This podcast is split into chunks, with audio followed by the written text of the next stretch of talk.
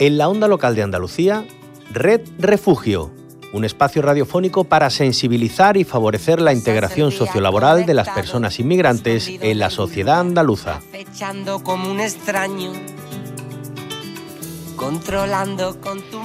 ¿Qué tal? ¿Cómo estáis? Feliz lunes, feliz inicio de semana. Soy María José García y volvemos con Red Refugio, este programa que hacemos cada lunes desde CEAR, la Comisión Española de Ayuda al Refugiado, y con la onda local de Andalucía. Y este espacio es posible gracias a la Dirección General de Política Migratoria a través del programa Andalucía es diversa.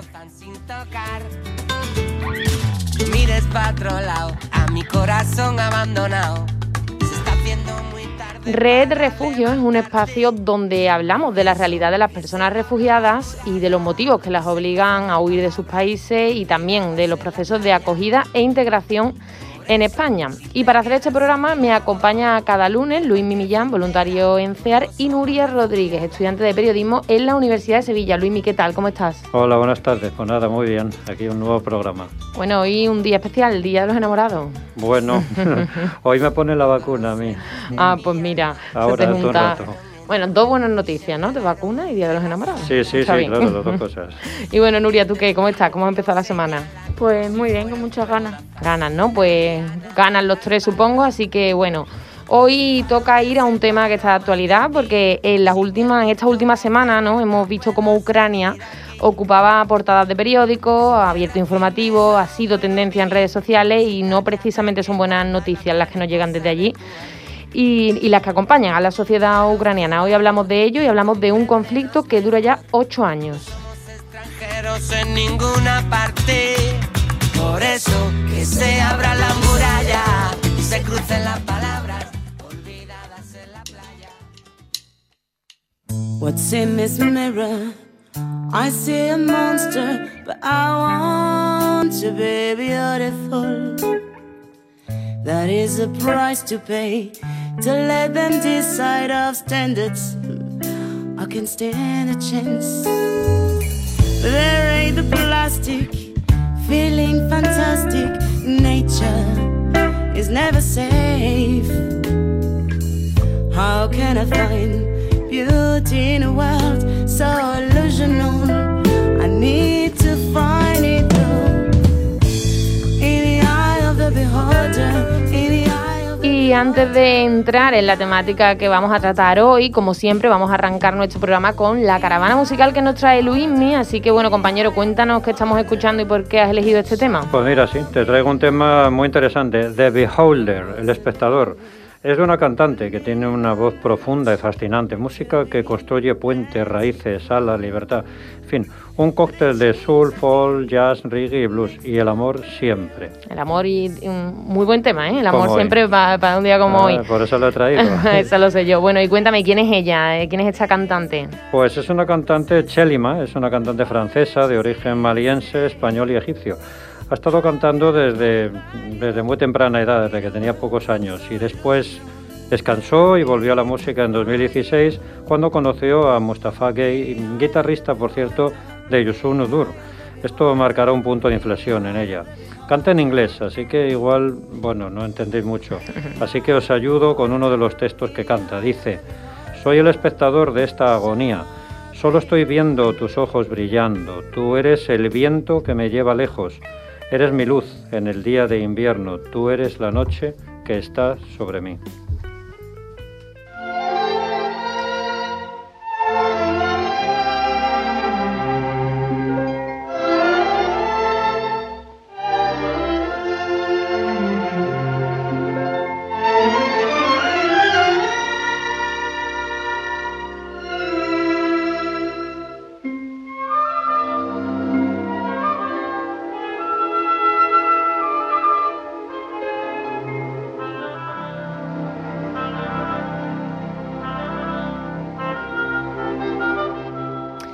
Y toca ahora nuestra sección de cine al ritmo de, de Candileja. Luismi, cuéntame, ¿ahora qué me traes con el cine? Pues hoy vamos de recuerdos, como Candileja. Son pelis que ya hemos recomendado en otros programas nuestros, pero hombre, que por su especial relevancia hoy lo recordaremos.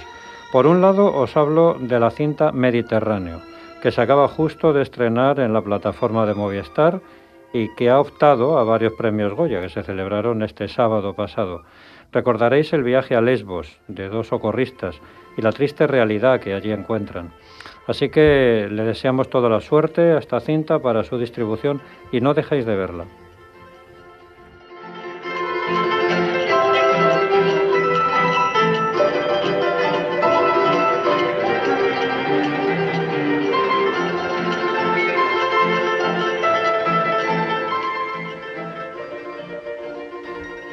La otra es Bienvenidos a España, protagonizada por personas refugiadas acogidas por nuestra organización en Sevilla. Se proyectó en el marco del Co-Festival de Cáceres a finales del año pasado. Y fijaros, ha estado nominada a 10 Goyas. Sí, sí, a 10. Así que, bueno, por algo será. Tampoco la debía de perder, porque en este caso nos trasladamos al barrio sevillano de Torre Blanca, que donde un dispositivo de CEAR acoge a un número importante de refugiados.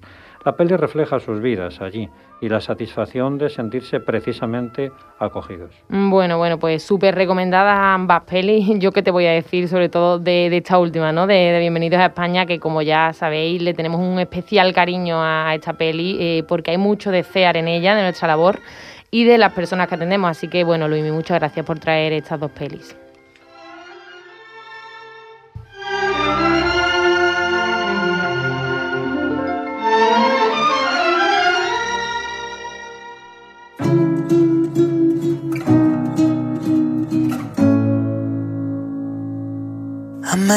Un centímetro, a casi un milímetro. Y os adelantábamos antes que hoy vamos a hablar de Ucrania y de la escalada de tensión que ha tenido lugar en las últimas semanas. Para ello, Nuria eh, me va a echar una mano, porque Nuria, para entender bien toda esta situación, eh, tenemos que remontarnos a 2013-2014, ¿no? Así es. A finales de 2013, Ucrania vivió una grave crisis ya que las tímidas intenciones del Ejecutivo del país de aproximarse a la Unión Europea provocaron un estallido de protesta, que con el tiempo desembocaron en una guerra civil. La decisión del Gobierno finalmente fue la de no firmar un acuerdo de asociación con la Unión Europea para posteriormente anunciar un acuerdo comercial con Rusia. Este clima de tensión, de radicalización de las protestas e inestabilidad política favorecieron a que la península de Crimea, de mayoría prorrusa, convocase un referéndum y posteriormente firmase un acuerdo de adhesión con Rusia. De esta forma, en marzo de 2014, Vladimir Putin firmó la adhesión de la península de Crimea a Rusia. El este de Ucrania se convirtió así en el escenario de la última guerra de Europa entre los separatistas prorrusos y el ejército de Ucrania. Y esto pues fue solo el inicio de un conflicto que, bueno, podemos decir que hoy en día y después de ocho años sigue activo y donde actualmente distintos gobiernos de Occidente han alertado de una posible y próxima invasión de Rusia a Ucrania debido a que Ucrania supone un punto estratégico en el Mar Negro que el presidente Putin no estaría dispuesto a perder. Me acerco, me acerco, sentí tu respiración nuevo conflicto armado en Ucrania tendría consecuencias devastadoras para los derechos humanos de millones de personas, eh, poniendo en peligro vidas humanas, medios de subsistencia e infraestructuras civiles y dando lugar a una grave escasez de alimentos y también a desplazamientos masivos. Y esto último es lo que ocurrió tras el conflicto que nos ha contado Nuria. Fijaos, en 2020 había casi 90.000 refugiados y solicitantes de asilo de Ucrania alrededor del mundo. Según Naciones Unidas, cerca de un millón y medio de personas ucranianas se han visto obligadas a abandonar sus hogares desde que comenzaron esos combates en 2014. Y vamos ahora con la actualidad que nos vuelve a llevar a, Ucrania, Nuria. Pues sí, las alarmas han saltado puesto que a mediados de enero Rusia comenzó a trasladar tropas a Bielorrusia, país fronterizo con Rusia y Ucrania, para preparar unas maniobras militares conjuntas en febrero. Se calcula que el país ruso ha acumulado 100.000 soldados a lo largo de su frontera con Ucrania en los últimos meses. El origen de la actual crisis entre ambos países se debe en gran parte a la negativa de Rusia al acercamiento de la OTAN y la Unión Europea a Ucrania. Moscú considera la República Soviética parte de su influencia e incluso Vladimir Putin ha considerado que forman un pueblo solo. Y claro, pues existen precedentes, ¿no? Para entender todo esto como una amenaza, ya que, como hemos visto, Putin se anexionó la parte ucraniana de Crimea en 2014.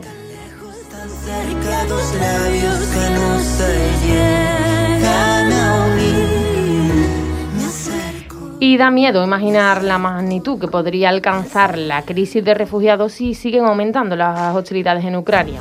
Un desastre humanitario de escalada continental con millones de personas refugiadas buscando protección en países europeos vecinos.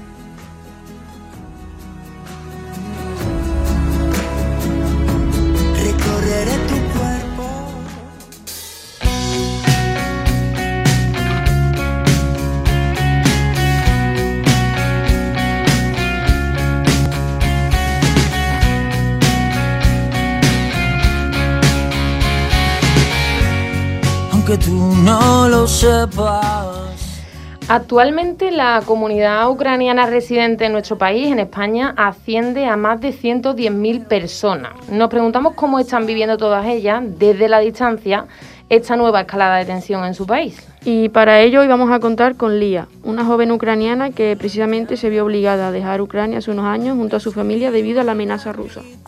Pues bueno, ya tenemos a Lía, así que vamos a, a saludarla. Eh, Lía, bienvenida a Red Refugio y gracias por estar hoy con nosotros. Hola, buenos días. Muchísimas gracias por invitarme a participar en esta entrevista. Muchas gracias a ti. Eh, bueno, como sabes, hoy estamos hablando de Ucrania, de la situación que se está viviendo en las últimas semanas respecto, respecto al conflicto con Rusia. Tú eres ucraniana, en su día tuviste que dejar tu país junto a tu familia por una situación similar que finalmente pues, tuvo como consecuencia la anexión de Crimea a Rusia. ¿Cómo, cómo nos cuentas? ¿Cómo lo estás viviendo tú? Uh, pues de verdad, la situación en Ucrania es muy tensa ahora.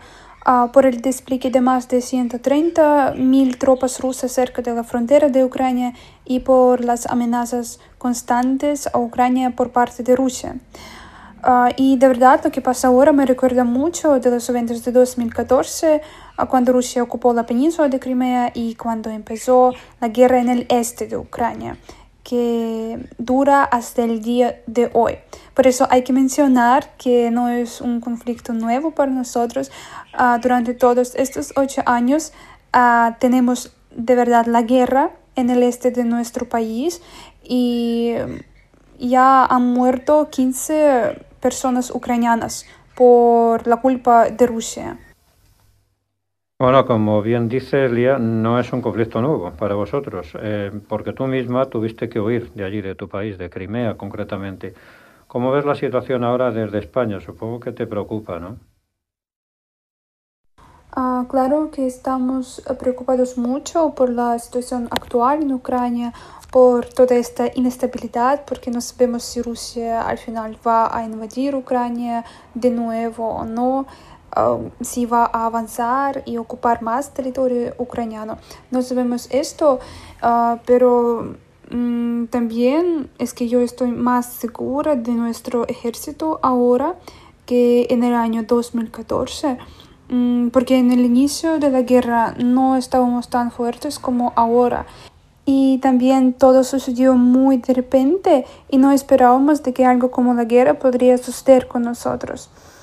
Creo que ahora nuestro ejército ha mejorado mucho gracias al apoyo internacional, que es realmente muy importante para todos los ucranianos ahora y que nos hace sentir que no estamos solos en la lucha por nuestra libertad.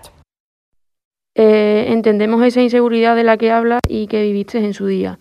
¿Tienes familiares, amigos, contactos que estén en alguna ciudad ucraniana, en Crimea, por ejemplo, que te cuenten cómo lo están viviendo allí, su preocupación? Uh, sí, yo tengo muchos amigos en Ucrania, pero la mayoría de ellos están en Crimea. Y lo que pasa ahora es que ellos tienen miedo de hablar sobre política, sobre uh, Ucrania y Rusia, sobre toda esta guerra por el móvil, uh, porque en Crimea no hay la libertad de expresión y te pueden arrestar si pues dices um, algo en apoyo de Ucrania. Y por esto mucha gente ahí no hablan sobre política y sobre todas esas cosas. Pero yo estoy segura de que mm, mis amigos y relativos que viven en Crimea están uh, también preocupados uh, mucho por mm, toda esta situación. Bueno, Lía, mm, tú que has pasado por una situación parecida, que tuviste que huir junto a tu familia ante la situación que veíais que se podía vecinar, ¿Cuál es el principal miedo en una situación como esta que tienen las familias ucranianas? ¿Qué es lo que se pasa por la cabeza en un momento así? Pues el principal miedo que tenía mi familia durante la ocupación de Crimea y que tienen las familias ucranianas en la escalada actual es el miedo de persecución y la represión por parte de Rusia. Porque como sabemos en Rusia no hay libertad de expresión, no hay libertad en general y pues ahora en Crimea muchas personas um, que están contra el régimen actual de Rusia uh, están en cárceles y, o muchas personas están asesinados también. Y esto también o peor puede pasar con los ucranianos si Rusia uh, decide invadir otra vez a Ucrania. Y bueno, Lía, ya antes de despedirte, para acabar, eh, si tú pudieras pedir un deseo pa, para tu país, para tu gente, no sé cuál sería, ¿qué, qué quieres para, para Ucrania, para sus ciudadanos y, su, y sus ciudadanas? Uh, yo quiero que se termine la guerra en Ucrania y que los territorios ocupados se vuelvan a Ucrania.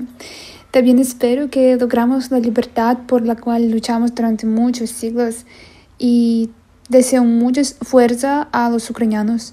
Yo entiendo que es muy difícil, pero creo que podemos superar todas las dificultades.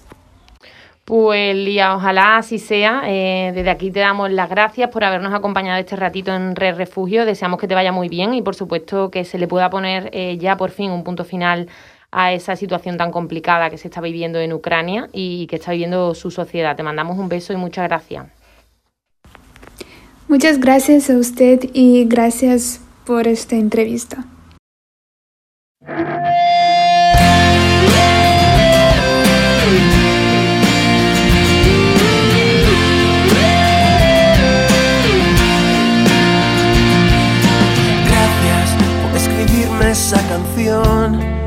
Arañarme el corazón, por ser así como tú eres.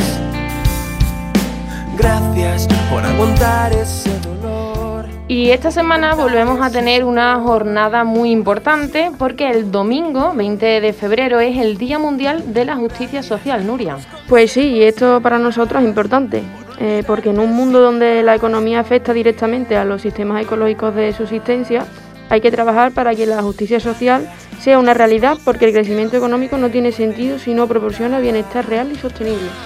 Pues sí, y el objetivo de la celebración de este día es apoyar la labor de la comunidad internacional encaminada a erradicar la, la pobreza y promover el empleo pleno, también el trabajo decente, la igualdad entre los sexos y el acceso al bienestar social y la justicia social para todos.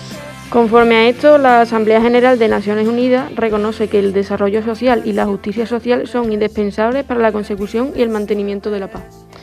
Pues sí, la justicia social pretende el equilibrio entre los diferentes sectores de la sociedad y para lograr estos objetivos es necesario conservar y desarrollar derechos fundamentales, pues como son la educación, la salud, la, una alimentación adecuada y una vivienda digna, el derecho al trabajo debidamente remunerado o la divulgación de la cultura solidaria.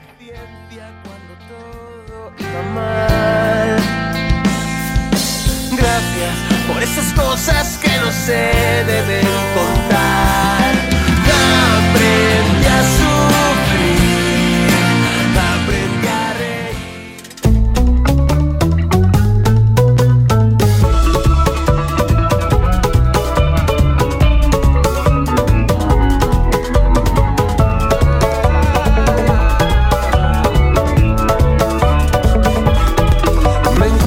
Bueno, Luis Miguel, te tengo abandonado. Vamos ahora contigo. ¿Cómo van las tripas? ¿Qué recetas nos tienes preparada hoy?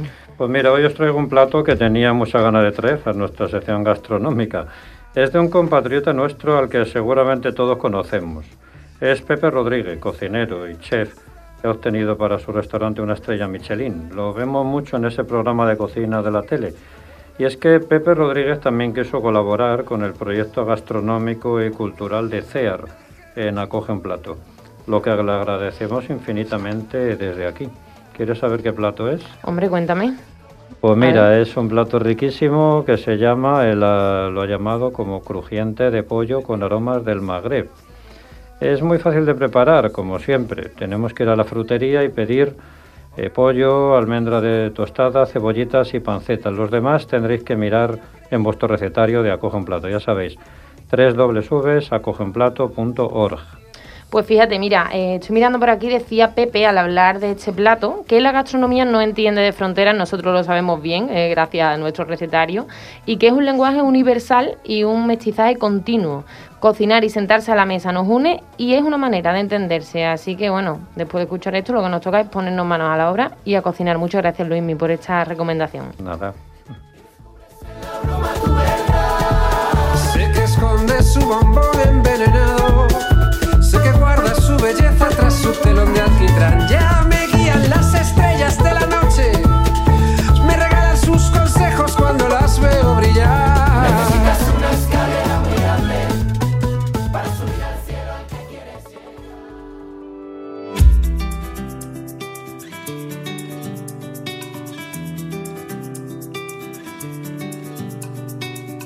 Pasas el día conectado, escondido en algún lugar acechando como un extraño, controlando con tu mano alguna falsa realidad, sin entender lo que está pasando. Y bueno, con muchas ganas de comer que tenemos ya después de ese crujiente de pollo del que nos ha hablado Luismi, pues llegamos al final de Red Refugio por hoy. Pues así es, compañeras, un placer haber estado con vosotras otro lunes más. El placer es nuestro, Luismi. Ahora sí, nos despedimos desde la onda local de Andalucía, donde nos han acompañado en la realización técnica del programa nuestra amiga y compañera Nuria, que hacía tiempo que no, que no estábamos con ella, y también desde CEAR, eh, la Comisión Española, Española de Ayuda al Refugiado. Hemos estado con vosotros Luis Millán, Nuria Rodríguez y María José García. Cualquier frontera, todos somos refugiados. Y os recordamos que podéis volver a escuchar cualquier programa de Red Refugio en nuestras cuentas de iVoox y Spotify, CEAR Andalucía Red Refugio, y también en la web de la onda local, www.emartv.es. No olvidéis que también podéis escribirnos a nuestras redes sociales. Estamos en Twitter y en Facebook. CEAR Andalucía es lo único que tenéis que buscar. Pues ya sí, nos vamos, eh, Nuria, Luismi. Eh, muchas gracias por estar hoy aquí. Feliz semana para los dos. Igualmente. Igualmente. Y bueno, y a todos y a todas vosotras que estáis en casa, gracias por acompañarnos y por formar parte de esta red. Gracias por hacer posible Red Refugio. Hasta el lunes que viene. Y compréndenos mejor. No somos extranjeros en ninguna parte. Por eso que se abra la muralla, se crucen las palabras olvidadas en la playa. Por eso, si te quedas a mi lado, en cualquier frontera, todos somos refugiados. Somos ceniza oscura bajo la luna moruna. En nuestra ruta migratoria solo queremos avanzar. Por eso, que se abra la muralla, se crucen las palabras olvidadas en la playa. Por eso, si te quedas a mi lado, en cualquier frontera, todos somos refugiados. Por eso, que se abra la muralla, se crucen las palabras olvidadas en la playa. Por eso, si te quedas a mi lado, en cualquier frontera, todos somos refugiados. En cualquier frontera, todos somos refugiados. En cualquier frontera, nadie, nadie es separado. En cualquier frontera, todos somos refugiados. Hasta aquí, Red Refugio, un espacio radiofónico producido por CEAR y EMA-RTV para el proyecto Andalucía es diversa, con la colaboración de la Dirección General de Coordinación de Políticas Migratorias, Junta de Andalucía.